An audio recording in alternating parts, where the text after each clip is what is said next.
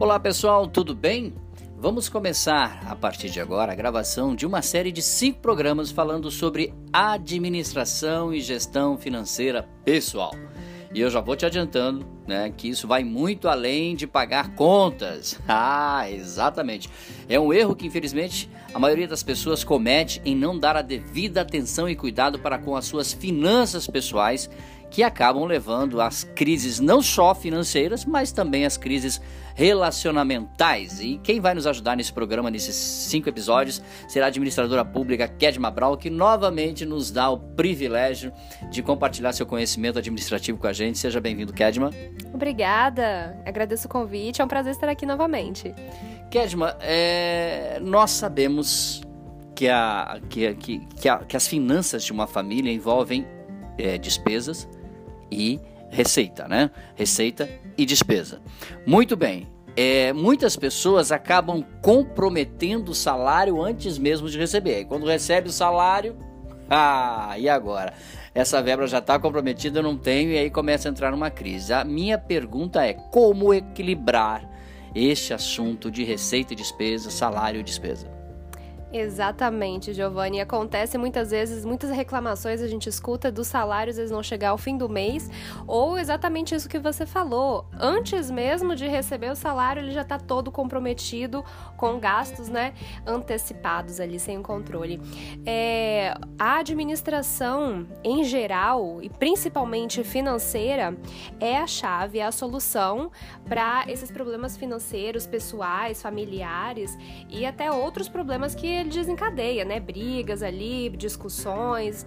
Então, é, o fato de você comprometer o salário antes mesmo de recebê-lo, contar às vezes com o dinheiro que vai entrar, seja uma venda, uma comissão, algo que você ainda não dá por certo, é, é um risco muito grande. Então, é importante você planejar e se organizar para que após é, é, ou a, a, o recebimento ou a exata concretização daquela venda, daquele valor que você tem a receber, é, seja efetuado, você possa realmente contar com aquele valor dentro do seu orçamento, mas sempre com bastante planejamento, com bastante cautela.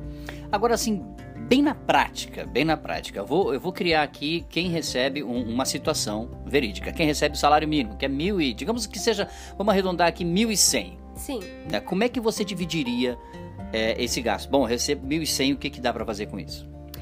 Existem é, dicas, né, que a gente pode estar tá dando, depende também da situação ali familiar, as, as realidades, mas o que, que você deve pensar? Se essa é a sua única renda, é a única Uh, uh, uh, o dinheiro que você tem para suas despesas, você tem que partir do essencial, o que é essencial para sua vida, para sua sobrevivência. Você paga aluguel, é, supermercado, contas básicas de água, de energia. Então você tem que fazer um controle é, dessas contas básicas essenciais da sua sobrevivência para garanti-las.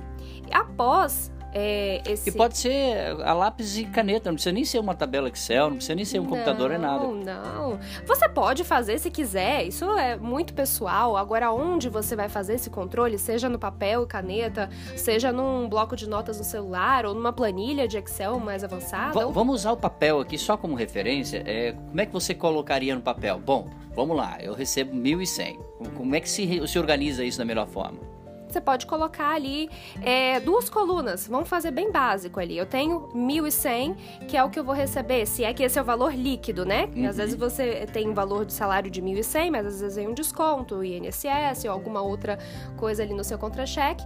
Então, você coloca o valor líquido e divide em duas colunas. Essencial é, e variável, vamos colocar assim a segunda coluna. E dentro do essencial, coloca aquilo que não tem como você abrir mão de pagar as suas despesas que já, é, que já são certas, né? Certo. Ou seja, digamos que você pague 300 de aluguel, digamos que você gaste aí na feira, sei lá, 100, 200, 300, 300, 300 400, mais os, já dá 700 reais, né? E aí você tem a roupa e tal, enfim, né?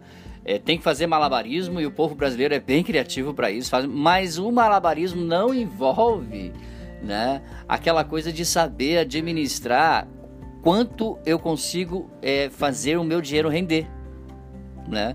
Então, é, já para próxima, para amanhã, para o assunto de amanhã, nós queremos saber é, como é que a gente faz para poupar esse dinheiro, comprando à vista, comprando a prazo, usando cartão, não usando cartão. Né? E para encerrar por hoje, uma dica fatal para quem, no caso, compromete o salário antes de receber.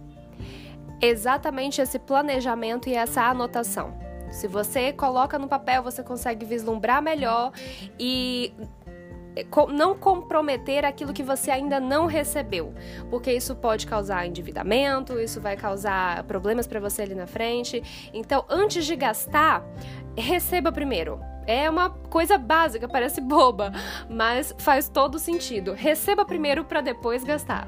Valeu, obrigado, Kedma. Amanhã a gente volta. Dúvidas sobre o assunto de hoje? Fale conosco, dbmarketing e publicidade, gmail.com. Grande abraço, até nosso próximo encontro. Tchau, pessoal.